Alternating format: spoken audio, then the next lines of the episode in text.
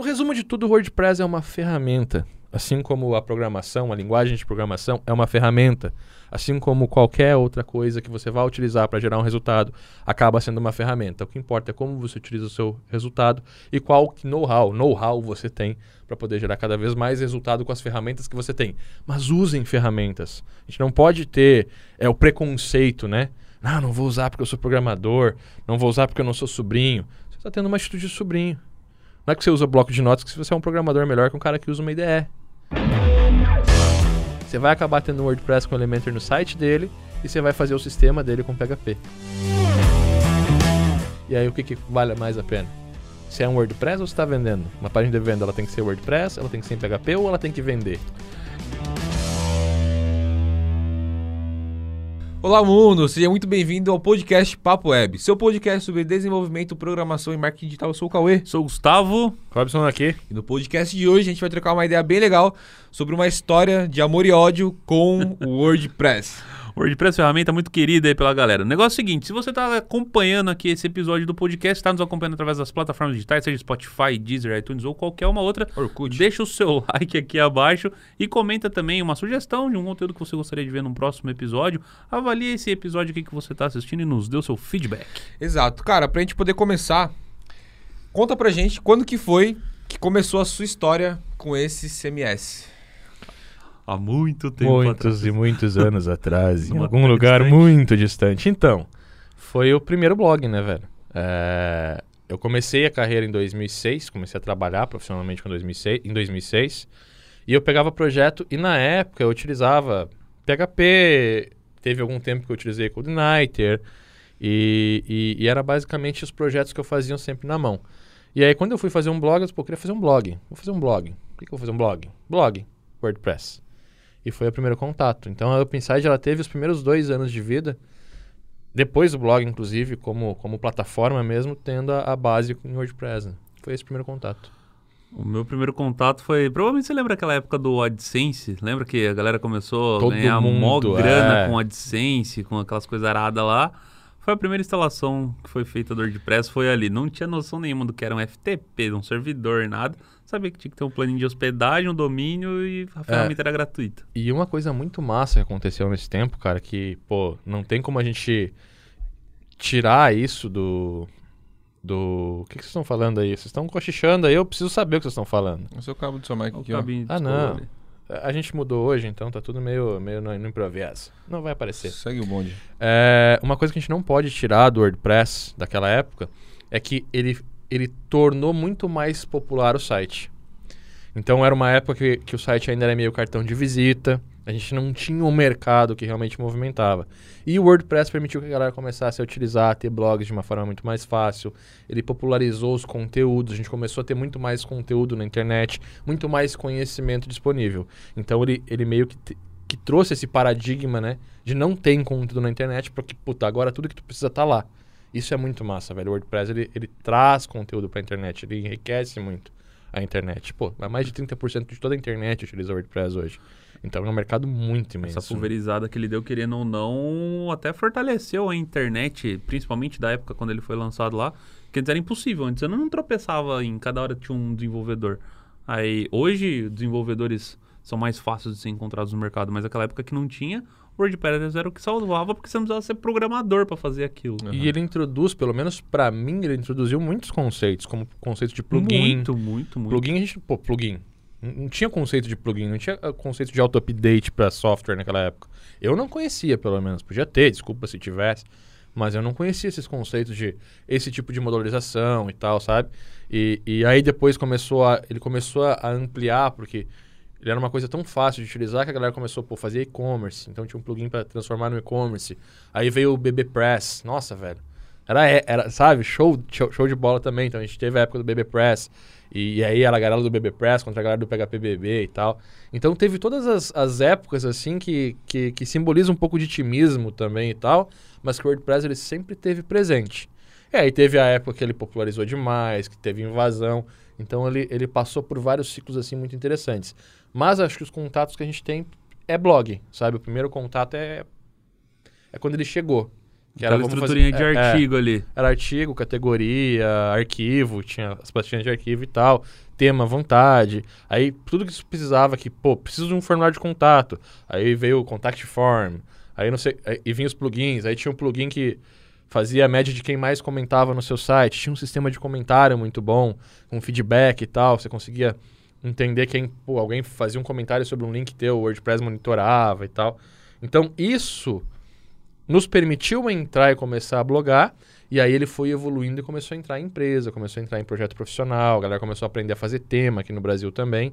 Então foi mais ou menos nessa época aí, acho que 2009, 2010, por aí Eu que ele... parei pra fazer conta. É, eu não me mas lembro também, cara. um- Eu acho que foi, que foi por aí, sabe? 2009, 2010, 2011, por aí que ele, que ele entrou mesmo, que ele conseguiu abrir o mercado, né? É, a gente tá falando um pouquinho aqui da história sobre o WordPress, mas é legal pra quem tá escutando a gente ou pra quem tá assistindo que a gente vai é, entrar em outros temas também ao longo desse podcast, como mercado, como tickets, como soluções, Se enfim. você vai usar ou não, Se vai usar ou não, tem um monte de coisa legal aí, um monte de, de tópico legal. da hora. E queria perguntar pra vocês se o WordPress foi a primeira, o primeiro CMS que vocês utilizaram, se vocês começaram através dele, como é que foi essa entrada? Vocês entraram no mercado através dele e tudo mais? Eu não entrei através dele, mas ele foi o primeiro CMS. Até então eu não conhecia o conceito de CMS. A gente usava painel de controle. Se alguém aí entrou que tá assistindo a gente, deixa nos comentários aqui no YouTube também, que é bem legal trocar É, essa ideia. é. Eu também, o primeiro CMS, né, Sistema de Gerenciamento de Conteúdo, foi o WordPress. Eu acho que de todo desenvolvedor que trabalha com web acabou passando pelo WordPress. Mas eu comecei com jogo. Aí era jogo, aí você tinha um sitezinho pronto que Não, baixava mas era em painel de PHP. controle. Você não, Era um não painel era de controle. content É, manager. não. não- não- Era um painelzinho de controle que você baixava, só que quando veio o WordPress ele já veio com uma estrutura mais robusta que a gente ia principalmente pra jogo, né? Que jogo vinha uns arquivos muito doidos lá. Mas o WordPress já era uma ferramenta mais profissional, uma- algo que você podia vender pro seu cliente, entregar uma solução ali dentro. Era uma outra parada que rolava ali dentro. É, e também teve o esquerda-direita na época, como sempre tem, né? Sempre você lança duas, puta, é um ou outro. E aí teve a guerrinha, eu lembro do Drupal, lembra? A oficina da NET lançou com o Drupal. Na época, a oficina da NET, cara, eu lembro que eu entrava uma vez por dia na oficina da NET pra ver tecnologia e tal. E ele lançar, eles, eles defen- defendiam muito o Drupal e tal, que era outro CMS também. Então veio o WordPress e veio o Drupal e teve aquela. E depois o WordPress disparou. Mas, cara, é, é isso. CMS não existia. Eu acho que não existia esse conceito. Eu não conhecia esse conceito de Content Manager System, sistema de gestão de conteúdo. O que eu conhecia era aquilo. Vamos fazer um, Eu tinha o meu painel de controle, a minha estruturinha de, de, de, de- de artigo, não era nem blog, era fazer, poder fazer artigos, páginas, e, e era isso, sabe? E aí o WordPress ele veio realmente para mudar e ele nos fez também crescer bastante. Porque ele dá uma. Ele, ele deu autonomia para os clientes, né? E aquela parada de partir do WordPress. algo e implementar dentro dele com um clique, pô, aquilo lá revolucionou o É. negócio. ah, E eu, não, Revolucionou a e geração. eu não sei se tu sente isso também, Gu, mas eu sinto muito assim. Antes do WordPress, a gente tinha muito projeto que era aceitável ser estático. Sim. Era aceitável Página cartão para cliente. Página cartão, às vezes o site inteiro tinha 5, 6 páginas e tinha blog no site e, e não vamos longe, tem até hoje. Aqui no Multi eu acho que é assim até hoje. Quando precisa botar um artigo, o desenvolvedor tem que ir lá e, e digitar o artigo no HTML, subir a imagem no FTP e tal. Naquela época, hoje ainda tem, mas não é aceitável, tá? Pelo amor de Deus. Mas naquela, naquela época era comum, tipo, o projeto com painel de controle era uma parada muito avançada. E eu me lembro que eu me destaquei muito nesse mercado, porque eu tinha essa concepção que para eu fazer um site, o meu cliente tem que pelo menos publicar artigo. Então, todo o meu projeto, por padrão, via com painel, eu não cobrava mais que isso. Mas a concorrência cobrava. A concorrência cobrava muito mais caro para ter o painel. Eu não, já, tipo, não, se o cliente tiver o painel, eu me livro do conteúdo, eu não queria o conteúdo. E aí, depois do WordPress, depois que pô, popularizou mesmo o WordPress, eu sinto que isso virou padrão. Hoje você vai fazer um site, o painel é uma coisa que vai junto. Sabe? Não, não, não tem. Não, que, nem o, Não, não é mais opcional você não É. ter o painel. que nem o design responsivo, quando o Adam Marcotti lançou a, a, a, a parada do design, os, os pilares do design responsivo e tal, é, era uma parada, era um plus. Você cobrava para fazer design responsivo. Hoje você não pode mais não entregar um site responsivo. Sabe? E ainda tem cases que são, mas não é o. Né? É quase que um ar-condicionado Não é o ideal, mas acontece. É, tipo, é algo de errado, não deu certo. É. Uma É. parada assim, quando tem o site não responsivo. Mas é essa evolução que o WordPress trouxe pra gente. Ele colocou o painel de controle como uma parada obrigatória. Eu acredito nisso. Um requisito ali. É um requisito. Você tem que ter um, um- um painel para ter um site, para ter um sistema profissional. E foi da hora que, assim, pelo menos na época dele, ele acabou nivelando o mercado pra cima, É. sabe? Já que tem uma ferramenta fácil de se mexer, que você não precisa de muito conhecimento técnico, gratuita, disponível na comunidade. Naquela época já começou a aparecer um monte de plugins de tema. Você baixava o tema lá, ninguém sabia como funcionava um tema. Mas você baixava um zip, botava lá dentro do import, clicava, aparecia um, um outro site. Com tudo o conteúdo que você já tinha feito estava salvo, mas com outra cara. Então, assim, pra época dele, ele renovou e, e nivelou por cima o nível. Então, tipo, a partir daquele ponto ali, qualquer coisa abaixo daquilo, Já não era mais já não era, ele era uma nota de corte, saca? Então, E tá acontecendo de novo agora, porque a gente entrou num- numa vibe de construtor de site algum tempo atrás. Só que a gente pegou essa plataforma SaaS de construtor. Então, era mais caro ter um construtor de site ou era o Wix de graça, mas sem aquela qualidade. Uso de qualidade, como um Bounce, por exemplo, você paga muito caro por mês. Você tem recurso, claro, mas é, é caro. E agora você tem coisas como o Div, como o Elementor, saca? Que estão entrando para revolucionar até a forma que você faz landing page. Cara, faz tempo que eu não sento para escrever um HTML e um CSS numa landing page. E antes era normal, vamos fazer uma página de venda, sentava e escrevia HTML. Hoje não, a gente tem uma instalação de WordPress com Elementor. Então, ele tá entrando mais uma vez nisso. Ele tá vindo Sim. mais uma vez para mudar como a gente percebe como a gente executa o mercado. É, nem tanto que eu falei na época dele, mas na verdade não é que a época dele Não, tá morreu ou algo nesse sentido. É que a época dele, principalmente que ele surgiu, ele fez um boom gigantesco e hoje ele ainda acaba sendo muito utilizado, tanto que ele tem uma boa fatia do mercado aí. Ah, 30%. Mas hoje a porcentagem de uso dele não é necessariamente único e exclusivamente para blog, que foi para isso que ele foi criado. Não, Por mais que tenha outros plugins e tudo mais, originalmente ele foi criado para blog, blog. né? Os plugins que vêm depois são personalizações, Uhum. abstrações que estão feitas em cima dele. Mas hoje ele não é usado único e exclusivamente para esse segmento. Então acho que É, eu acho que ele tá hoje conseguindo tem... se reinventar, É, né? ele, ele tem três grandes mercados hoje, né? Ele tem o mercado do e-commerce, que, pô, levantar uma plataforma com ele self-host é a forma mais fácil que a gente tem, é ele. Tem o Magento também, mas meio que aquela coisa do PHP BB e o BB Press, a gente tem hoje com o Magento e e-commerce. Eles meio que dis- disputam essa fatia. A gente tem o site institucional e óbvio que a gente continua tendo o blog, velho. Sabe? Tem muita gente que tem o site de front quando vai pro blog é WordPress subdomínio e tal. Então ele está muito presente. E é uma coisa muito legal porque hoje o que, que acontece? Quando você vai entender quem é o WordPress, você olha para ele ele é assim, é o CMS que está em 30% de toda a internet. Sabe? Nossa, velho, o cara que criou deve, como é que é? Fazer aquilo de golinho? Em É, tese, véi. assim, é, é lógico, não tem como afirmar, mas em tese, a cada 10 sites que você acessa, 3 é WordPress. Então imagina o tamanho da, da, da faixa de mercado, a gama de recursos que ele não tem lá dentro. É. E, bom, beleza, a gente fez uma pequena retrospectiva ainda, voltamos aos velhos tempos. Mas E já pra- falamos do um- mercado. dá um já foi sentimento bom, subindo, né? É, um- É. bom, é bom porque a gente até hoje a gente usa, né? E, mas assim, trazendo agora para os dias de hoje, quais que vocês acham que são os problemas, né, e são os benefícios de você estar utilizando o WordPress? Eu acho que o o WordPress ele tá muito. O problema dele é que ele não vai muito a fundo numa solução personalizada, num problema específico para uma empresa, ele acaba sendo muito mais caro, porque você tem uma estrutura ali que não, não é muito performance, não é padrão de projeto, não é boas práticas. É um, é um, é um, é um desenvolvimento mais focado em você entregar rápido, né? Não em você entregar. Ele não é um, não é a plataforma mais leve para rodar em qualquer servidor. Quando você pensa numa escala muito grande de tráfego, por exemplo, você pode ter problemas com isso. né? Pô, 100 mil pessoas acessaram uma hora, você pode derrubar um servidor e, e é difícil um servidor para carregar.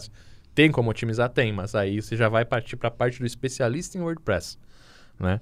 É, eu acho que o grande problema está nisso. Tanto na, no, no você não ter um, um padrão de projeto muito correto. Eu nunca faria hoje, por exemplo, um SaaS com WordPress, de jeito nenhum. Eu nunca teria ele como produto principal da minha empresa também. De- dependeria de, muito de plugin e tal. E aí vem uma atualização, vem uma brecha de segurança, alguma coisa assim. Não é a cara da minha empresa, sabe? Ah, o site da minha empresa institucional, tranquilo. O blog da minha empresa, tranquilo. A landing page, tranquilo. A minha plataforma AD nunca vai ter um WordPress. É onde está o meu produto. Se eu tiver uma plataforma SaaS, a gente está pensando em desenvolver, a gente está começando a prototipar a plataforma SaaS, nunca vai entrar com WordPress. Então acho que é isso. O grande problema dele é que ele não é o mais performático de tudo e que não dá para entregar uma solução high-end, uma solução realmente focada em resultado com ele. Mas por outro, por outro lado, ele está muito presente naquilo que é rápido, é fácil, é barato, é fácil ter mão de obra, porque se eu tenho ele na minha empresa como um front, eu precisar de um designer, o designer não precisa nem saber HTML hoje. se ele tiver noção básica de alinhamento, CSS, como que funciona, e for um bom designer, ele abre um construtor de página com Elementor e desenvolve a landing page para mim, e eu não preciso nem botar a mão. Então, ele abre portas muito grandes para uma equipe de marketing, para uma equipe de venda, sabe? Acho que é isso. Ponto fraco não é personalizável, não é o mais performático. Ponto forte é mais rápido, é mais barato. É você entrega a ele com um segundo objetivo. Vamos criar uma campanha. Vamos fazer uma campanha de Natal. Você vai desenvolver na mão? Não vai. Você vai botar um WordPress com Elementor. Você vai focar no tráfego, você vai focar no. Né? Mas uhum. a landing page está prontinha lá em duas horas. Entendi. É, eu, eu le, óbvio, né? Tudo isso que ele falou é extremamente relevante. Eu ainda coloco um ponto a mais. Teve galera, por exemplo, galera não, vamos colocar assim, empresas, agências que desenvolveram com o WordPress no passado, só que era ainda naquela mentalidade de frila, de pegar o projeto, entregou para o cliente, o cliente pagou, já era. É um ponto positivo até hoje isso, né? É, mas então, com isso ele acaba, essas empresas, vamos denominar assim, acaba largando o projeto do cliente e faz com que clientes hoje acabem rodando em versão desatualizada e tudo mais, que inclusive a gente até discutiu na, no último podcast que a gente estava falando sobre PHP. Então, se as empresas fossem mais, mais proativas nesse caso, assim, beleza, estamos trabalhando com WordPress, não tem problema nenhum. Só que assim, vamos manter ele atualizado, vamos manter ele rodando, vamos manter ele funcional e principalmente usar o poder do WordPress para gerar resultado para o cliente, aí é um puta ponto positivo.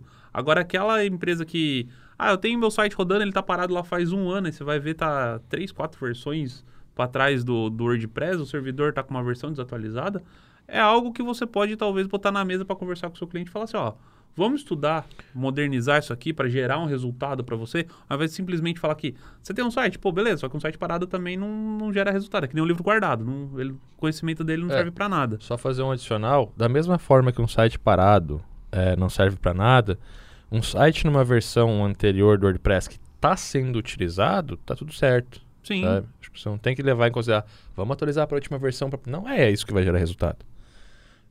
Não, é então, você levar isso para o seu cliente assim, Vamos sentar aí, ó. O que, que seu site está te dando de resultado hoje? Ah, ele não me dá nada, não me dá visualização, não tenho estatística, não tenho bimboca nenhuma disso daqui. Então vamos fazer o seguinte, vamos fazer uma força-tarefa aqui, a gente atualiza isso daqui, bota uma ferramenta nova, uma ferramenta que você possa fazer a gestão, para que a gente possa fazer uma captura de lead, fazer uma promoção do seu produto, entregar o seu é. conteúdo online, criar uma audiência. Aí é, eu acho eu que... Só, eu tenho mais um ponto forte só que eu esqueci, que é o e-commerce, né? Você vai botar um e-commerce hoje, cara, tudo que tu vai utilizar, tudo que tu vai utilizar para fazer o teu e-commerce rodar, desde a loja virtual, o tema, o meio de pagamento, a integração com o estoque, o RP da empresa, tudo está em plugin. Você baixa, instala e sai usando. E aí não é só e-commerce, para site também. Essa é uma, é uma, parada muito foda. Você precisa de um sistema de pagamento? Ah, vai pagar-me, tem plugin. PagSeguro tem plugin, Mercado Pago tem plugin, Mercado Livre tem plugin, tem dois. Mercado Pago e Mercado Livre. Né? Todos têm plugin. A Cielo tem plugin. Tem plugin.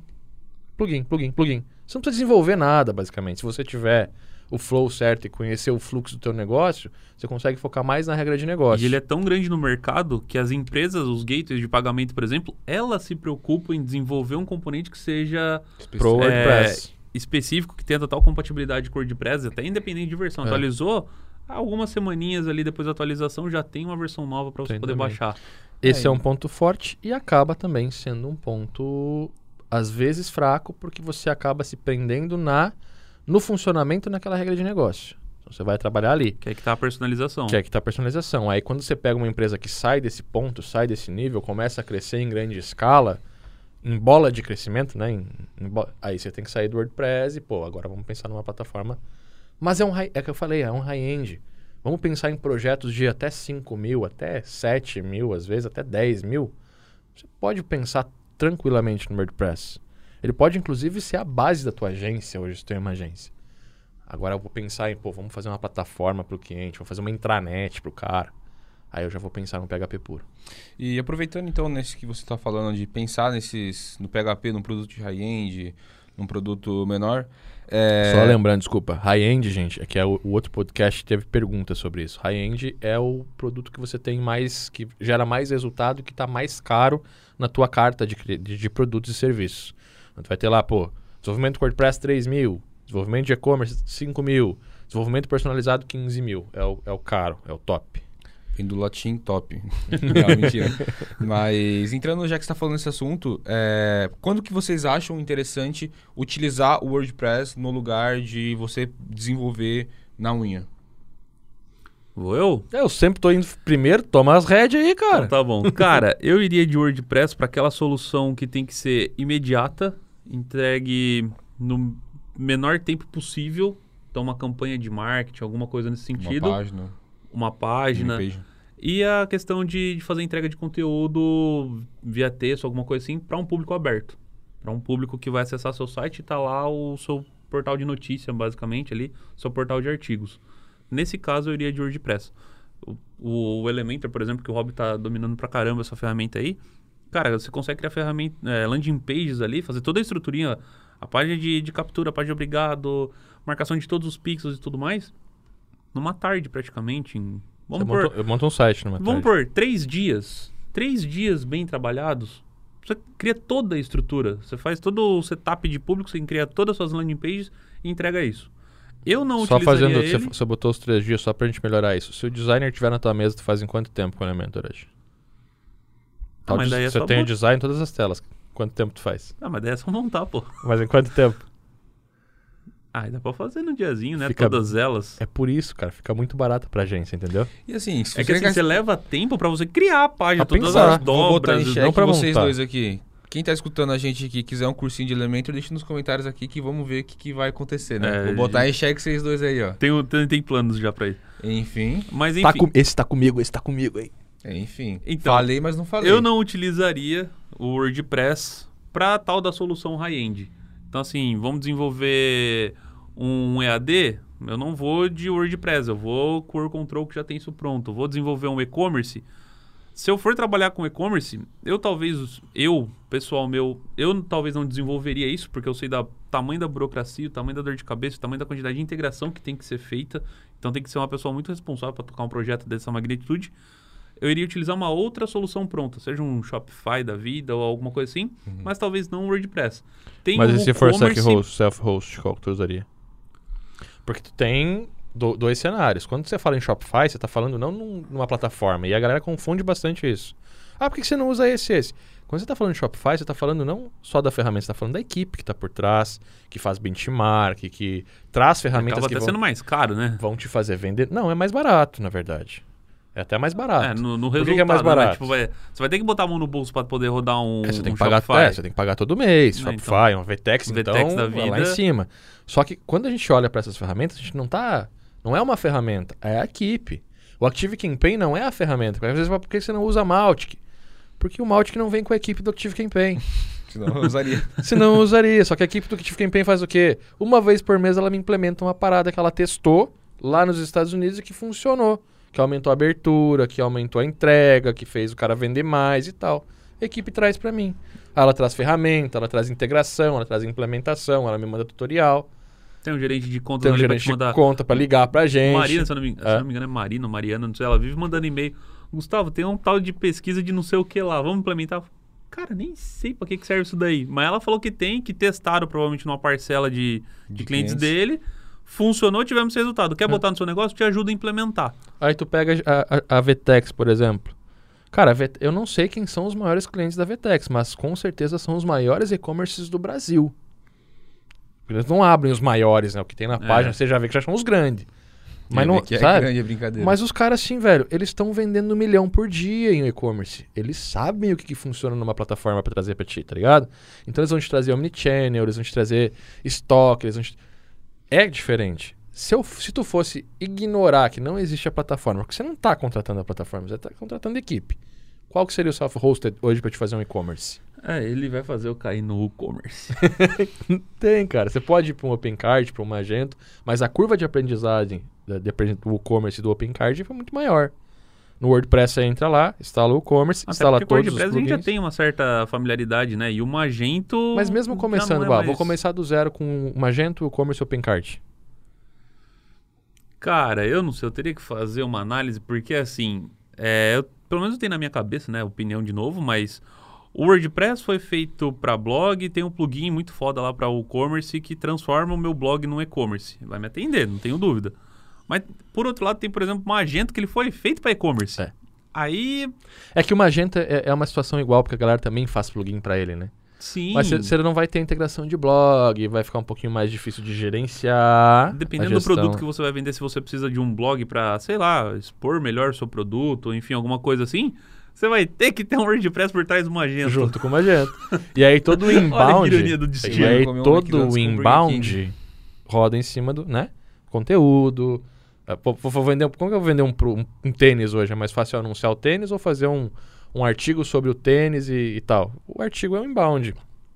E, e aí é o WordPress. Então o WordPress ele vem meio com a solução completa já. Você faz o site, faz a loja virtual, faz o, o blog com a mesma ferramenta, o mesmo painel gerenciando tudo. E lá dentro tem uma aba para te cadastrar produto, gerenciar estoque, fazer tudo mais. Outra coisa legal é isso, né? Tipo, o cara que está hoje numa distribuidora, é muito mais fácil ele fazer o plugin do WordPress do que fazer para todos. E o WordPress, às vezes, eu não sei, mas às vezes eu, eu acho que é o primeiro. Se eu tiver errado, me corrijam aí sobre e-commerce, mas eu acho que o prim- vem primeiro pro WordPress, sabe? E sem contar que tem aquela, vamos dizer assim, uma técnica que está sendo utilizada que dependendo do, que, do cliente que você vai atender, dependendo da quantidade de produtos que ele tem, por mais que ele vá fazer a venda de um produto, não necessariamente você vai instalar um e-commerce para ele, né? Por exemplo, Claro. é muito comum, por exemplo, você vender um produto através de uma landing page. Né? É específico daquele produto, o cara está procurando exatamente aquilo. É, ah, e, Então, e ao invés de você ter um e-commerce, uma vitrine de produtos e tudo mais, você foto, tem só a integração de pagamento. você tem só a integração de pagamento no botão lá embaixo do checkout. né, para infoproduto. A nossa, é a nossa vai de Shopify, né? Mas a nossa também, a gente vai configurar, mas a loja não vai existir. A gente vai ter os links para os alunos, que são produtos específicos para cada aluno. É, o exemplo que eu dou é de uma é namorada de um, de um colega meu. Ela faz aquelas miniaturas de dragão, sabe assim? E, cara, é muito legal o que ela faz, porque ela senta com você, estuda a sua história, não sei o que lá, o que você gosta, o que você não gosta, tudo. E ela faz um dragão personalizado baseado no seu, no seu feeling lá, vamos dizer assim. É, faz a venda disso é dentro de uma landing page. E o legal é que, assim, cada peça que ela, que ela vai fazer ali, ela coloca basicamente só à dis- disposição, porque cada peça é exclusiva. Então, não é porque você tem aquele produto ali que você vai comprar aquele. Mas todas as páginas têm um, um- um formulário de contato ali, tem um meio Massa. de contato com ela. Não vamos longe. Como é que tá o nosso hoje? Você compra o FSPHP ou Laravel onde? É, No exato. WordPress. Ah, eu fui tão longe e, por fim, porra, meu produto tá sendo vendido numa landing page. Teu curso numa landing page com Elementor. Ponto. É Exato. isso. Mas não iria pro high-end. Mais uma vez, puta, vou fazer um e-commerce para um cliente. Eu vou no e-commerce for self-host, ou vou no Magento. Posso ir no Shopify se for um, um cliente inicial, vou crescer com ele ali. Um cliente muito mais, né? VTEX, eu, eu acho isso. Às vezes o Shopify já resolve. Mas se eu for fazer uma plataforma para concorrer com o Shopify, aí eu vou de PHP puro. Ou com Laravel. Lógico, lógico. Claro. Entendeu? Aí não tem que Então, isso é o high-end. Pô, vou desenvol- desenvolver minha plataforma, eu não vou usar uma plataforma de ontologia que eu dependa e tal. Não um CMS, eu até posso ir de, de framework, né? Porque aí eu não estou dependendo 100%. Eu estou agilizando, talvez. Mas um CMS eu nunca utilizaria para uma ferramenta que eu vou Não, o distribuir. CMS foi feito para gerir É, conteúdo. a gente o tem até- é para dar ferramenta para o desenvolvedor trabalhar mais É, rápido. A né? gente tem até case de aluno nosso que tinha 100 clientes com WordPress. E aí deu aquela época das atualizações, começou a entrar um monte de bug e, e exploit e tal, o cara perdeu a carteira. Então, às vezes, isso é perigoso. né? Não pode deixar atualizar automaticamente. É, Você tem que ter uma gestão mensal. Porque às vezes a gente pensa, não, vamos, o WordPress é perfeito para te vender e entregar. Não é bem assim. Se não for dar acompanhamento, às vezes o cliente vai lá e clica no atualizar errado, ou não atualiza um plugin, causa um problema na loja, tem uma loja virtual, pô, sai um plugin novo e tal, tem que mudar a versão, não tem teu acompanhamento, causa um problema muito grande. Às vezes o WordPress é um produto muito mais para você ter uma carteira com FII mensal, que é aquele cliente que você vai acessar o painel dele uma vez por mês, às vezes, para poder ver como é que tá a parada lá, que você tá, né, Cobrar ele de um conteúdo. um conteúdo, alguma coisa assim, é o cara que você vai acompanhar, porque aí você sabe que, pô, a estrutura tá contigo, você vai manter o WordPress legal. Outra coisa interessante também para o cliente final é que se torna muito mais tranquilo e dá continuidade pro projeto. Porque como o WordPress é tão popular, tem muito profissional que conhece o WordPress e mesmo que não conheça é muito fácil aprender. Para o cara que já está no desenvolvimento, o WordPress é uma parada muito tranquila. Né? Não é tranquilo fazer um tema ou fazer um plugin, mas você consegue se virar lá dentro. Usar o que tá pronto é tranquilo. É muito tranquilo. E aí você tem essa coisa também do ciclo da aplicação, né? Às vezes o cliente, pô, tá com você, mas fechou o contrato, ele não vai renovar por culpa sua, porque você não conseguiu gerar resultado. Às vezes, sempre é isso, né? A gente não consegue trazer o resultado, às vezes é porque o cliente quer muito, mas na maioria das vezes é porque a gente não conseguiu gerar. E aí ele quer trocar de agência, ele quer trocar de profissional. Quando ele tá com WordPress, ele tá tranquilo. Né? Entendeu? E agora é o momento da, de uma pergunta polêmica tan, aos senhores que rufem os tambores. pam, pam, pam. Por que que o, o WordPress ele tem o karma de ser uma ferramenta de sobrinhos? Posso chamar de karma? Cara, Eu acho que não é karma, velho. Porque assim, se a gente olhar pro PHP. O, o PHP também tem o karma, ca- né? É, os caras falam que o PHP é ruim e tal, mas não é o PHP que é ruim, é o programador que consegue fazer bosta então, com ele. Mas o que, o que eu, sei lá, eu já presenciei é que nem assim. Pera aí que eu parei num, num ponto importante Tá. aqui, senão os caras vão me xingar depois. O sobrinho, não o programador, eu falei o programador faz bosta com ele. O programador não faz. O cara é programador, o cara sabe ter boas práticas, programar do jeito certo, seguir as recomendações, padrões de projeto e tudo mais. Esse é o programador da nossa era, né, gente? Uhum. Já tá crescendo uma era agora que o programador já cresce entendendo isso. Código limpo e tudo mais. Mas o sobrinho não entende isso. Então ele pega o PHP e dá pra fazer qualquer coisa com aquela parada. Dá pra fazer qualquer coisa com o PHP. Você consegue tocar uma máquina de lavar roupa com o PHP. Não, mentira, não consegue. Mas é só pra entender quão fácil é. No HP12C. É, você vai lá, digita o código e dá um. E, e- acessa um servidor local e dá um F5 que tá na tela. Então é muito fácil fazer a coisa certa, mas é muito fácil, muito mais fácil fazer a coisa errada. WordPress também rola isso. Então o cara baixa um plugin aí que não tá no site oficial, vem com um Foi exploitzinho. exatamente o, é exatamente o exemplo que eu vou dar. É, tipo, site que às vezes até tava tendo uma audiência legal, alguma coisa assim. Só que na época, principalmente que eu trabalhava com WordPress, era a época que a galera não era acostumada a pagar por utilizar um software, por utilizar um serviço premium. Não tinha essa. Até hoje não é. É, então, mas na- acho que naquela época era pior, porque hoje, querendo ou não, paga um Netflix, paga uma Adobe, paga o Spotify, que você não consegue E você vai na porra do o First, a galera vai na porra do Theme First, olha o tema e pesquisa o nome do tema com download pra ver O se consegue achar o craqueado. tema. Então, O craqueado pode vir com exploit pra roubar tua conta, velho. então, é o que eu tô falando. É justamente isso que eu acho que acabou fazendo ter um... WordPress, né? o, a- o perfil de sobrinho. Porque você tá lá com o site bonito, do nada aparece uma propaganda no site. Do nada aparece uma pop-up de para capturar um e-mail. Sabe? Uma... Aí você Pega o teu banco, um, um pega o teu banco. um meio de pagamento que não é o oficial, ou É. sei lá, alguma coisa nesse sentido. Vai saber para onde esses dados de cartão de crédito da pessoa tá passando antes de ir de fato pro gateway. Não, mas não vamos longe. Então- Imagina assim, ó, tu pega o teu cliente de e-commerce lá, tá vendendo 50, 60 mil por mês. Aí você baixa um tema novo, bonitão, pro e-commerce dele, craqueado, e vai lá e vende pro cara. Aí o, ca o cara que te craqueou o tema botou um- uma telinha lá pra exibir os dados do teu banco. E o cara captura o teu banco, do teu cliente. Véi, você vai pagar uma multa, que você vai preso, que pelo amor de Deus. O cara capturou o banco É porque você cliente não quis pagar. E E, assim, e sabe qual? Mais, 10 eu sei, dólares. É 10 dólares, velho. O plugin pago. Eu, eu co- comprei, aquela- na época eu comprei plugin pro Instagram, comprei vários plugins ali, gastei 500 reais. Só que eu baixei o plugin e eu saí usando, sabe? Você vai usar em todos os caras. Muitas das vezes você não tem nem limite de domínio, né? É. Você compra o plugin e você usa em quantos sites você quiser. Então É. você tem 10 só clientes que, e só que a, uns gente- 10. a gente tem que ter integridade, não é pegar o plugin e botar no grupo. Porque se eu peguei o plugin e botei no grupo, eu disse, olha, o cara comprou no Theme First, botou no grupo, vou baixar. Você não sabe por onde esse plugin passou, velho. E se o cara tá fazendo isso, é um puta de um sacana, Ele é um velho. sacana com o produtor e ele pode estar com o exploit pra te pegar. Então, cara, paga ali os 50 pila, bota no orçamento do teu cliente, é um custo do projeto, o cliente vai pagar. Você cobra de um cliente e distribui pros e outros nove. É, e, e só que só tu usa, velho, sabe? Então, é isso que a gente tem que começar. O problema nosso hoje é que a gente tá. A gente não tem esse ponto de maturidade, a gente não dá valor pro trabalho. Mas se a gente desse mais valor, o WordPress ele seria uma plataforma muito mais segura. Sabe? Só que assim, você tem o caminho seguro, você tem como ser seguro e ignorar tudo isso e ser um profissional decente. Tem como ser. E tem como ser com No entanto, WordPress. que Temi First é uma puta de uma empresa, de um marketplace, né? Gigante. Tem gente Tem que uma ganhou Avada lá, que a gente já fez os cálculos há um tempo atrás, que na casa ganhou dos já. milhões de 20, né? dólares. 20 milhões de dólares o cara já ganhou, acho que. Eu acho que é Ah, isso, mas olha lá, se a lembro, gente cara. estiver errado, Mas assim, É era dólares, né? A 10 reais, milhões de tá dólares. milhões de dólares. A 25 reais? Não, vendendo brincadeira. tema. Ah, mas. É, tá uns enfim. 38 hoje, né? Vamos É. ser sinceros.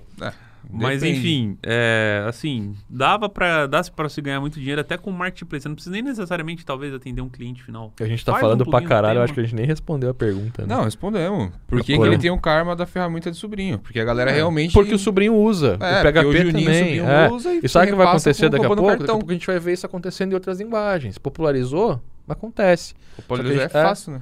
É, é diferente, por exemplo, de. Não que um plugin seja um componente, mas, por exemplo, o plugin do WordPress, você faz o download, implementa ele no site, clica em ativar e tá ativado. Já era, não precisa mais nada. Num componente que está dentro do packagist, não tem como você fazer isso, porque você vai ter que fazer uma camada em cima dele para poder abstrair aquele componente. Então, isso não é todo mundo que faz. É. Aí Não, a e- parada muda de figura. E o entendeu? componente do packagist tem aquela coisa também. Você tem que ir nos certos. Dá pra fazer merda também. Dá, que dá, dá. Sabe? Você consegue subir um, exploit pra lá e, pô. Só que a gente fala, pô, plugin bem avaliado, com bastante download, entender quem é o cara que tá desenvolvendo, é importante. Tem que ter- fazer esse filtro em qualquer lugar. Você imagina como é que é na NPM, por exemplo. O que deve ter que exploit lá dentro. Porque é muito mais popular, E inclusive. ainda mais né? JavaScript unificado, você nunca vai achar o que tá lá dentro. É, então tem que ter cuidado, com certeza. Em qualquer camada tem. é um só que, como o WordPress é 30% da internet, como é muito mais fácil um leigo usar do que um profissional usar? Não, é mais Lá- fácil. Aqui, muito leigo É, só usa, que o- o- acontece a esse problema maior. aí. Cara, tem uma pergunta aqui que é uma curiosidade. E que também acaba sendo uma pergunta que seja polêmica, né? Hoje, pá, pô, pá, para começamos aqui... É, rapaz... Cara, essa daqui... Alguém vai fazer essa, essa pergunta nos comentários. Hum. Alguém vai fazer essa pergunta. Antes já você tô do que adianta- alguém. Antes eu do que você. E você já responde ele. Então, assista aí, ó. Presta atenção. Por que tu fala bem do WordPress, sendo que você tem o seu próprio CMS, Word Control, e o seu framework no PHP? Tá, são coisas muito diferentes. Eu, eu utilizo o WordPress hoje para não precisar programar. E o WordPress ele é um CMS criado para desenvolvedores, para programadores. E até hoje a gente tem problema com. né, às vezes a gente tem algum suporte por isso, porque o cara não Word entendeu. Control. Tá É, falando? Word Control. Control, olha lá. O WordPress ele pode ser utilizado. Pra, eu uso o WordPress para não precisar programar. E o Word, Control, o Word Control tem que pegar ele na mão para programar. Ele é um MVP de várias coisas que tu pode desenvolver para um produto high-end. Porque ele pensa mais em performance, em desenvolver rápido. Mas é em desenvolver, não, é, não tem a palavra personalizar. Aham, perfeito. O WordPress ele segue um caminho de personalização. O o Word Control ele inicia um caminho de desenvolvimento, de programação. Então ele é um CMS também, mas é um CMS que você vai desenvolver em cima dele. O WordPress é um CMS que você vai baixar plugin e vai utilizar, e vai baixar um consultor de site e vai montar as coisas. E pode ser que você até ve- venha a desenvolver um tema, a desenvolver um plugin, mas não é o foco. Já o Word Control não. O foco já é pô, performance, personalização, programação na mão, desenvolver a parada mesmo, sabe? Tanto que ele não tem plugin, né? Ele tem. Isso sem contar que ele é muito mais enxuto. Então, por exemplo, se você É. pegar um e-commerce com Magento ou com o e-commerce, o e-commerce que você tem ali, ele atende desde uma borracharia, uma loja de sapato, uma loja de roupa, um... Qualquer segmento ele vai atender. Tudo. O o Word Control não. O Word Control ele tem um MVP para você começar a trabalhar com o e-commerce. Baseado nesse MVP, você vai pegar seu cliente é do quê? Qual que é o nicho dele? Aí você desenvolve em cima disso. Um e-commerce de, que vende pneu é totalmente diferente que vende tênis. É. Então, O aí- Juninho fez a pergunta. só No mercado, no mercado de hoje, o WordPress tá para um produto de entrada, assim como o Word Control tá para um produto high-end. Perfeito. É o que eu acho. Tem- Framework PHP entra onde nessa jogada? tá dentro do Word Control. Então o Word Control ele tem o framework dele. E sem E contar o- que tem os frameworks de fora, né? Tem o framework do próprio Full Stack, tem o framework, tem o Laravel, por exemplo. Claro. né? Não, Sim, mas eu o digo assim. Ah, você tá. disse se- não dentro desses dois. Não. Não, dentro, é. Porque dentro desses dois o que acontece? O WordPress você não vai trabalhar com PHP. É, eu digo assim, porque tipo, a gente tem os nossos O principais Word cursos. Control ele tem um framework dentro dele, que tem a base de classes dele, a base de funções dele para você programar com aquele framework. Já tem um framework embutido. Então o desenvolvedor vai programar aquele framework, vai desenvolver o tema, vai desenvolver. Entendeu? Tem o framework lá dentro, no Word Control. Então, é o que eu tô dizendo assim, porque a galera pensa, pô, mas vocês vendem Full Stack, vocês vendem Laravel, vocês têm Word Control. Tá, e por que, que vocês usam o WordPress e falam tão bem do WordPress? Entendeu? Só pra mostrar pra eles como que funciona essa divisão das tecnologias na, no seu dia a dia. Ah, beleza. Então, vamos lá. WordPress. WordPress a gente tem hoje landing pages, porque hoje o que acontece? A- a- o tráfego orgânico ele acabou. Quem tá fazendo tráfego orgânico hoje ainda tá gastando dinheiro, porque tá Nadando muito mais é, tá muito mais barato o tráfego pago hoje. Tá fadado a perder tudo, velho. Então é basicamente isso. E aí entra o inbound, inbound, marketing, que basicamente é você fazer conteúdos, você atrair as pessoas para os conteúdos antes de atrair para venda. Porque como a gente tem muito anúncio, é a forma que você tem de se diferenciar, gerar posicionamento, branding, marketing e tudo mais. Quando a gente fala disso, a gente tem falando do quê? De blog, de landing page, de página de captura para e-mail, de Funil página de venda, todo, né? de funil de vendas, de testar vários funis, de fazer teste AB e tudo mais. Você não quer botar a mão no código para isso? WordPress. Agora vamos para nossa plataforma EAD. Eu não quero WordPress lá. Eu quero performance, eu quero personalização, eu quero construir a jornada do meu cliente dentro da minha empresa, eu quero premiar ele, eu quero gerar certificado, eu quero gerar comportamentos personalizados ao meu dispor. Aplicar a regra de negócio da minha empresa sem depender de uma ferramenta. O programador que manda. Eu uso o Work Control. Mas ali no Work Control eu também poderia utilizar o Full Stack. E daqui a pouco vai ser. A gente vai atualizar para nova versão e tal, PHP moderno. Hoje a gente tem uma base de PHP 5.6 num servidor ci- 7.4, 7.3. Mas o nosso código é 5.6. Basicamente é isso. Casa de Funciona Ferreiros, Pedro de Pau. mas Funciona, é aquela coisa que a gente falou até no podcast passado. Ninguém vai atualizar o código só porque mudou a versão do PHP. até porque a gente precisa de uns meses pra isso. Vários meses. Vai acontecer com o tempo. Só que o que vai acontecer antes que isso? Vocês sabem o que vai acontecer antes que isso? O site da UpInside vai virar Elementor. Vai, velho, não vai, porque o site, o front, a gente precisa mudar uma página, precisa botar um membro de uma equipe, uma campanha diferente, abre o clube, fecha o clube, troca pr- Toda vez a gente tem que fazer uma. Vou fazer uma página de venda para o clube. Eu tenho que integrar a Pagarme, eu tenho que abrir, programar a Pagarme, digitar o código, fazer o CSS. No Elementor eu vou lá, abro, arrasto as telas, faço um puta designer da hora. Claro que eu já estou mexendo nele faz tempo, então eu tenho muito mais facilidade hoje. Mas eu faço um design ali, pô, em duas horas eu faço uma página de venda. A gente está fazendo um lançamento agora que eu perdi três horas para fazer as páginas do lançamento no máximo. Perdi não, investi. Se eu fosse fazer na mão, ia demorar dois, três dias. Mesmo nível de página. Entende a diferença? Então, assim, o nosso tempo é muito dinheiro. E como a gente não está mais falando tanto em tráfego orgânico, a gente também não precisa falar tanto em posicionamento, a gente não precisa falar tanto em. A gente tem que entender que a gente está entregando ali uma visão, um produto, uma oferta, uma promessa, e que com o Elementor eu consigo. E aí sim, pô, lá no meu, no meu AD, não vai ter WordPress lá. Lá na plataforma pode ser o Laravel, tranquilo. Né?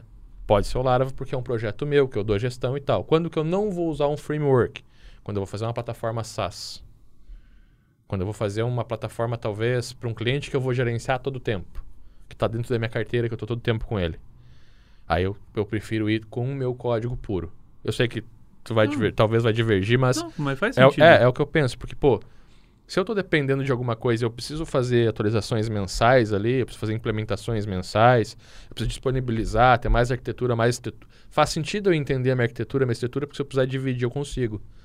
Com o framework, eu já dependo de entender o framework, pô, atualizou, eu tenho que estudar ele. Eu tenho que estar numa constante acompanhamento com uma camada a mais ali. E com o PHP puro eu não preciso. E sem contar que você tem uma certa exclusividade, né? Enquanto você tenha essa ferramenta, em tese, seu cliente. Não que você vai prender ele a você, mas você é o cara que domina. Foi você que fez, é você Foi, que. é. Então, Atualização sai mais fácil e tal. É, Você vai permitir que outra agência assuma, mas ele vai ter que aprender a mexer na ferramenta. Exato. Então já vai ficar mais caro para ele sair dali. E faria sentido, talvez, você utilizar, por exemplo, o Laravel para escalar a equipe, ou se você tem uma rotatividade de pessoas dentro da sua equipe, aí talvez faça sentido, que é mais, mais fácil você contratar um desenvolvedor Laravel do que um no seu É. framework que você criou. Eu vejo o Laravel muito como isso hoje, né? Tipo, ele tá muito mais para mercado, assim, para você conquistar uma vaga e tal, ele é muito forte.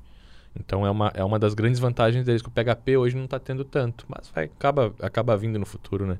Com as PCRs É, e e tal. isso sem contar também que, assim, uma coisa é você, por exemplo, pegar um framework do Full Stack PHP Developer do curso do Robson, porque já tem mais de mil desenvolvedores lá dentro.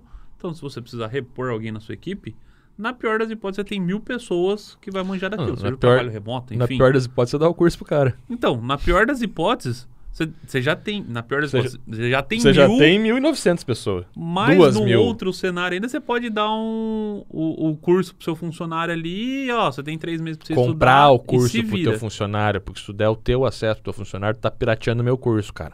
Aí, Tu tem que comprar. É, isso daí é Fala um com a gente que, é- que a gente der. Manda Inclusive, até uma gente, empresa essa semana, comigo. né? Uma a Teve empresa. uma empresa que comprou cinco matrículas de do. Laravel, né? Seis? Seis? Seis. Seis. Aí Ele, falou, Gustavo, quero botar pra toda a minha, minha equipe o Laravel aqui. Quanto você me faz cada vaga? Pra empresa a gente É, dá um, Pra empresa, se você tiver um... tem um amigo, vai, um sócio. vai um, abrir com o cara, um sócio, tá na mesma casa, então tem planos assim. Pra É você trabalhar aí. legalzinho. E, e eu acho que é isso, é bem, é bem claro pra mim hoje isso. Pô, o WordPress ele tá muito mais ligado ali a à apresentação, ao blog, à landing page, ao inbound, que acaba sendo uma grande parcela quando a gente está falando de resultado, porque é onde a gente trabalha. O nosso código ali mais personalizado, mais próprio, tá para nossa plataforma, para o nosso ciclo de venda, para uma plataforma SaaS, onde eu vou ter uma carga muito grande de implementação e eu não quero depender de uma ontologia. E a gente entra com os frameworks de mercado para o mercado. Vou desenvolver para o cara e vou entregar. Às vezes eu não vou acompanhar o cara. Pô, larga um Laravel lá que o cara tá safe. Pode, né? Ó, não vou te atender agora, pode contratar qualquer um que trabalhe com Laravel que teu, teu código tá safe. Tá dentro da minha carteira, aí tem que ver se o cliente, né? Pô, quanto que esse cliente está gerando. Vale a pena, talvez, como é que é o fluxo, a regra de negócio dele é muito...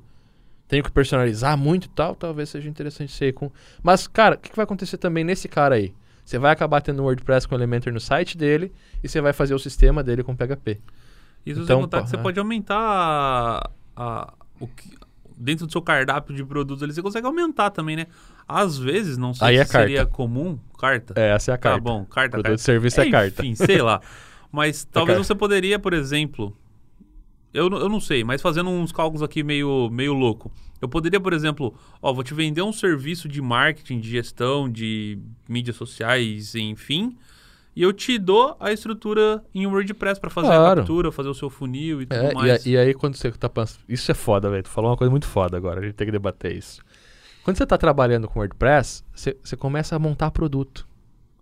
Então, assim, como é que é um site do advogado? É sempre aquele feijão com arroz, né? Como é que é uma... É sempre a É. mesma estruturinha. Como é que é um site de uma loja de roupa que não vende no e-commerce? Como é que é o site de uma loja de grão? Como é que é o site de uma sorveteria? Como é... é padrão. Aí você faz o quê? Você monta o layout, exporta e você importa. E você muda logo, as cores e tal, personaliza a parada. E o que, que acontece aí? Você começa a testar num, pô, aqui deu certo isso aqui, ó, deu mais resultado aqui. É lógico, não vai usar o mesmo template É, em 10 clientes da sua cidade. A cidade tem 100 mil habitantes, em 10. Tem um favor, displicências, displicências, né? Nem as cores e tal. Mas a estrutura.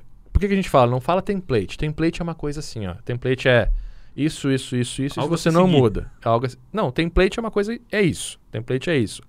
Você tem que focar na estrutura.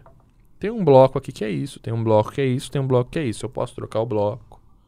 Eu posso modificar, porque uma estrutura é algo que te guia, mas que é flexível, né? Dobra. O template não, o template não dobra. Então, sempre que você for construir alguma coisa para reusar, olha a estrutura daquilo, o que, que tem, quais são os elementos, os complementos, para onde que ele te leva, de onde que ele vem. Então, isso vai te levar sempre a ampliar o resultado, a otimizar, a melhorar. Como vira um processo, pode ser replicado. Quando a gente replica, a gente otimiza, melhora, encurta o tempo, aumenta o lucro. E lembra mais uma vez do carro na garagem da Volks. Não é porque está pronto que você vai cobrar mais barato. Na verdade, você cobra mais caro porque você entrega antes. E o WordPress ele te permite isso. Hoje no front é muito legal. Você consegue criar várias estruturas que você vai poder utilizar para os seus clientes, aumen- aumentar mais o teu grupo de clientes. Porque A gente tem um cliente ideal, a gente tem um grupo de clientes. Quando a gente tem um Elementor, a gente consegue Elementor, Div e tal, você consegue exportar e importar é, os, te- os temas, né, as estruturas. E a gente volta para WordPress também. Fui lá e fiz o setup do cara, setei a automação, testei a automação, funcionou, tá lindo, tá vendendo. Se eu pegar mais um cliente no mesmo grupo de cliente, por exemplo, loja de roupa, loja de calçado, eu exporto a automação e importo no Active Campaign do calçado. Olha que incrível, velho. Você está automatizando, você está aplicando Fordismo na parada, você está ganhando tempo, está otimizando, está entregando mais resultado, teu serviço amplia, tu começa. Então é, é isso. No resumo de tudo, o WordPress é uma ferramenta. Assim como a programação, a linguagem de programação é uma ferramenta. Assim como qualquer outra coisa que você vai utilizar para gerar um resultado, acaba sendo uma ferramenta. O que importa é como você utiliza o seu resultado e qual know-how, know-how você tem para poder gerar cada vez mais resultado com as ferramentas que você tem. Mas usem ferramentas. A gente não pode ter é, o preconceito, né? Não, não vou usar porque eu sou programador, não vou usar porque eu não sou sobrinho. Você está tendo uma atitude de sobrinho. Não é que você usa bloco de notas que você é um programador melhor que um cara que usa uma IDE. Saca? Não adianta você achar o fodão porque você usa o VI pra ir fazer. Ei, outro É. usa IDE. Ah, você usa terminal, eu uso linha de comando. Eu faço mais rápido que você, velho. Eu ganho mais dinheiro que tu. Tenho mais tempo pra ir pra praia, pra curtir com meus amigos, entendeu? Então é basicamente isso. A gente tem que medir a nossa qualidade pelo que a gente entrega e o que a gente gera de resultado. É esse o mercado. Vamos pra praia agora. Não, mentira, agora é 16 horas. então, finalizando esse podcast, pra vocês, WordPress, amor ou ódio? Amor. Não onde ele tá aplicado. não, mas é amor, cara. Ele merece a, a reputação que tem, ele do- merece a fatia que ele tem de mercado. E se bem cuidado, dá pra fazer muito resultado. É só ele. fazer certinho. As Só pessoas. É só ser certinho. Ser é só fazer certinho. certinho que dá pra gerar muito resultado. É, mas a gente já tem que ignorar o sobrinho. O sobrinho ele vai continuar Sim. existindo, ele vai continuar manchando o mercado por todos os anos. Ele tá aí há 20 anos que Em eu tô aí nessa qualquer parada. lugar, né? Agora deixa eu te perguntar mais uma vez a mesma coisa que, que o Cauê te perguntou sobre amor e ódio. A landing page de venda do Laravel Developer é em WordPress. É amor ou WordPress. ódio? É. Não vai refazer ela, mas é amor. é amor, velho. Ela serve para um propósito e naquele propósito ela entrega o resultado. E aí o que, que vale mais a pena? Se é um WordPress ou se está vendendo? Uma página de venda ela tem que ser WordPress, ela tem que ser em PHP ou ela tem que vender? E diga-se Não, de mas passagem... responde, eu fiz uma pergunta. Tá, mas diga-se de passagem, isso aí é só perfumaria, isso aí é estatística de desenvolvedor. O seu cliente, ele não, não sabe se pega não, mas, a é gente, WordPress, mas é pra não gente, a gente sabe. Não, então, a gente sabe. Mas o que, que uma landing page tem que entregar? O resultado ou tem que ser o código? O que, Resultado? que importa mais? Landing page captura de e-mail, ela tem que capturar e-mail ou ela tem que ser em PHP? O PHP tá, captu- tá capturando. Uma página de venda. Pega... Ah, lembra do tá vendo?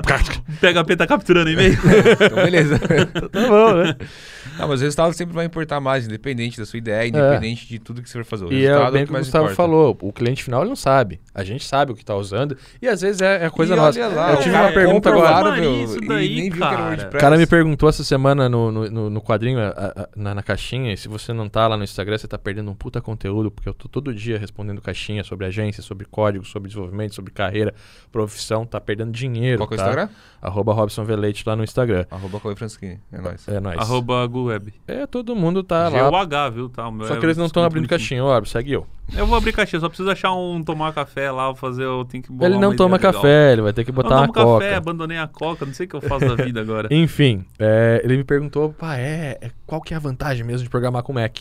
Aí eu falei, cara, então, o Mac, ele me traz mais é, agilidade, porque ele não trava, ele não fecha programa do nada e tudo mais. Mas, na real mesmo, eu uso porque é da hora pra caralho, porque eu gosto. E é a mesma coisa. Que me tem um airdrop. Por- Não, é porque eu gosto, porque eu consigo resolver com outras coisas. Então, eu consigo resolver com WordPress, eu consigo resolver com PHP, eu consigo resolver com JavaScript, eu consigo resolver com Python, eu consigo resolver com Drupal, com. Eu consigo resolver, cara. Assim, ó, é, é fácil fazer. Eu já pensei nisso há muito tempo atrás. Se eu te desse um computador, se eu te desse um positivo, um CCE da vida, um sei lá, um qualquer coisa, um computadorzinho de mercado que você compra no Magazine Luiza, na Casa Bahia. Se eu desse ele pra você e eu desse um Mac pra qualquer outra pessoa que não tenha a mentalidade que você tem, quem ia ganhar mais no final do mês? Cara, eu posso te dar o iMac de 27 polegadas com tela curva que leva você pra NASA. O do cara do Não vamos longe, cara não vamos longe. Mac.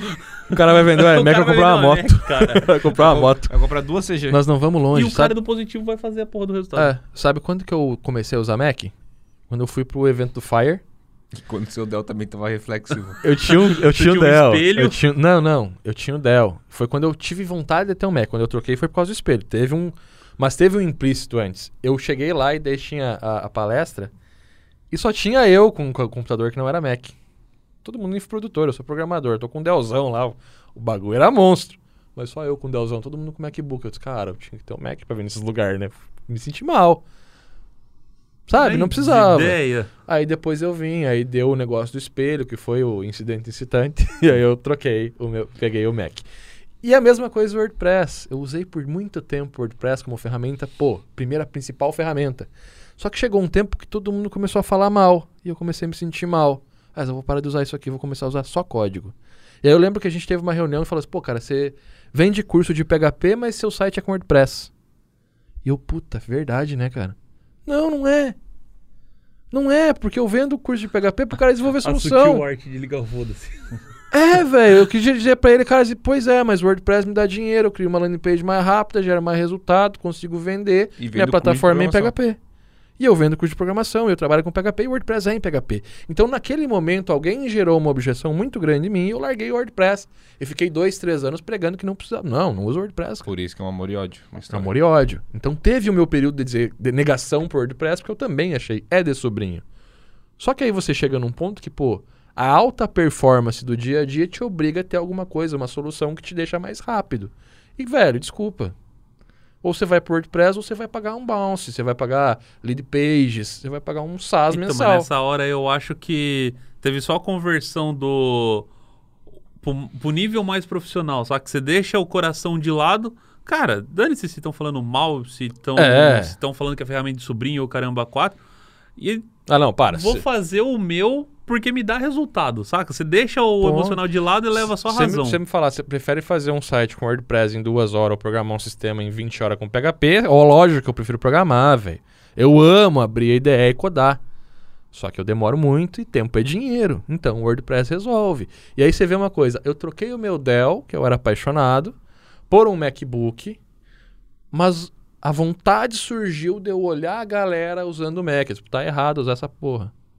Tá usado. Né? No meu mercado eu tenho que usar Mac. Todo nesse, mundo usa. ca- nesse caso, WordPress- pelo menos fez sentido você usar o Mac, porque depois que você usa também, você pega o. Você pega um teclado agora BNT2 você fala assim, meu Deus, tô perdido aqui, Eu não sei mais tomei um digitar. pau, cara. Eu comprei dois computador gamer lá em casa pros meus filhos. Eu tomei um pau pra configurar aquele troço, velho. O teclado, eu não consigo achar nada. O Windows é uma coisa. Ah! Mas funciona pra gamer, tem que ser. Sabe? Então, olha o resultado lá. Aí o WordPress aí. Pra landing page funciona. Pro, pro videogame o Windows é melhor. Ainda é. O computador gamer é no o meu Windows. caso, o, o- o Windows ele era ruim, ele era péssimo. Eu abomino o Windows porque tinha jogo. Hum, Bom, Aí próximo jogava. podcast Aí a gente vai fazer uma instala- história de amor e ódio com, Com o Windows. jogo. É, com cara, Windows. porque daí você bota um Mac, você bota o Linux, acabou o jogo, aí você vai trabalhar. Pra trabalhar. E é, e é basicamente isso. Então eu troquei um computador por uma tendência de mercado. Eu deixei de utilizar o WordPress e comecei a. Não, é ruim por uma tendência de mercado. E aí, quando veio o Elementor, a gente viu que o resultado com um construtor era. E eu abominava construtor de site também. Claro, o Elementor ele te dá um código limpo, né? Antes É, não dava, antes eu era de qualquer de- jeito. Eu lembro, nem lembro qual era o construtor que você usava, mas a página ficava. Era o. Era plugin do WordPress também, pô. Não Era Optimize o Press. Optimize Press. Optimize Ok. Press. A página ficava legal, ficava bonitinha, pá, mas o código ficava, nossa, o responsivo ficava ruim, tinha que otimizar, ficava pesado. O Elementor resolveu isso. E o Elementor resolveu também a minha coisa que eu tinha contra o construtor, porque, pô, eu adoro usar ele, o site fica leve, fica bonito, fica gostoso, é tranquilo responsivar, consegue entregar mais rápido. Você faz umas coisas que você não faria, que você não pensaria na, sabe? Tem os modelos ali, estão sempre botando modelos novos, eu tenho o Elementor Pro, então tem sempre elemento, ah, modelo novo ali rolando. E aquela parada eu não faria, pô, não faria esse, esse coisa aqui, mas eu acho ele bonito. Ah, arrastei, soltei, pá, bota aí. Vamos Que testar. é um outro assunto que eu ia entrar, mas como o tempo tava grande, eu deixei de falar, mas vou falar ah, agora. nós estamos com o tempo muito grande? Pô, já deu mais de uma hora já. Eita. Tranquilo. Ai, que legal, É cara. bom. assim, Quem tá isso aqui tá também é assistindo o bom, podcast? porque a galera que, tipo, ah, pô, falta criatividade. Cara, tá pronto. É, isso aí Ah, também. mas tá ali, tá pronto. Tem modelo de. E às vezes falta até experiência. Como será que tem que ser essa landing page de captura de e-mail? Você abre os modelos, tem uma landing page lá que já foi testada pelos caras. Isso porque os caras ainda não têm um processo. Porque assim, puta, preciso fazer uma dobra de captura. Você faz uma dobra de captura para um cliente. Pro outro cliente, você vai fazer uma outra dobra de captura. Você não vai usar a mesma. Aí você faz um outro modelo. Aí para um outro cliente, você faz uma outra dobra. Você já tem três. Quando você vai implementar o quadro, você faz assim: deixa eu escolher uma dessas três aqui e vou mudar a cor de fundo que vai ficar legal. Aí você vê a melhor. Aqui deu a melhor conversão, né? Aqui funcionou Do melhor. Vamos Longe, do Vamos Longe, eu fiz a página do Joalheiro de Valor. Eu fiz o site inteiro do Jonas com Elementor. Fiz em uma tarde o site, a gente implementou. É um infoproduto, é um infoprodutor, né? Grande. É, aí eu fiz a página do, do coisa. Aí eu, a gente tava fazendo o lançamento da agência de valor. Aí eu precisava de uma página de venda. Em Eu 15 tava- minutos. Aí eu falei, Gu, eu preciso de uma página de venda. Ele disse, pode ser igual do agência de valor, do joalheiro de valor? Valor, de valor, não sei se. Rola, vai. Ele foi lá no site do. abriu o site do Jonas, exportou a página, abriu o pages.upinside.com.br, que é onde está o nosso. importou a página, trocou as cores, 15 minutos estava pronto. Depois eu vim, mudei mais algumas coisas e tal, botei mais o, o padrão visual, né? Trouxe o branding Estética ali. Vamos deixar claro que a minha página tinha ficado uma baita, cara. Tava linda a minha página. Mas ele tem que botar o dedo Mas na enfim, página. foi 20 minutos, foi 15 minutos dele, 10 minutos meu, a página de evento tava pronta e temos A galera 320 tá alunos. pensando, o quê? Não é possível. O cair nessa. referência. Referência é tudo. Referência otimiza seu tempo em 200%. Porque uma outra pessoa pensou, você só botou no seu negócio aquilo ali. É. O que, que acontece? O Gustavo não é o nosso cara de copy. Toda vez que vai desenhar uma copy, sou eu que desenho pra ele. Só que aquela copy já tá desenhada. Então o Gustavo. de passagem ele faz eu fazer, depois ele refaz o que eu fiz. Mas tudo bem. Nem sempre. É, não, você sempre. deixa eu. Mas ele tem que fazer pra ele poder aprender, Ó, senão. faz né? sozinho, se ferra primeiro, aprende aí, depois nós vai sentar e nós vai discutir. É isso aí. E aí, assim. Só que o Gustavo tem meu know-how ali, porque ele exportou e tal. Então, dentro de uma equipe de uma agência, isso também vai acontecer. Pô, o cara que da copy vai lá e faz a página uma vez e ele montou a estrutura. Ele pode documentar essa estrutura. Quem for implementar para outro cliente, importa o modelo. Aqui é para vender, não mexe nessa porra aqui. Aqui é pro cara clicar, não mexe nessa porra aqui. E aí cria áreas verdes, amarelas e vermelhas e o designer tá livre para mexer nas verdes. Ele tem que consultar para mexer nas amarelas e não pode mexer nas, ver nas vermelhas. É um processo que faz com que o copy, que é o cara mais caro, não precise estar no processo de desenvolvimento mais. E isso é possível porque você tem um import export de uma ferramenta que é de mercado e que pô, é muito barato, cara. É, sei lá, 50 dólares por ano a parada. Sabe? Tem que estar no teu processo, velho. Tem que ser uma ferramenta que você tem que levar em consideração. Às vezes você deixa de pegar um projeto de, pô, o cara, o cliente não tem, ô, tem mil reais por mês pra te pagar aqui. Mas pra você fazer a parada na mão, você tem que pegar aqui cinco.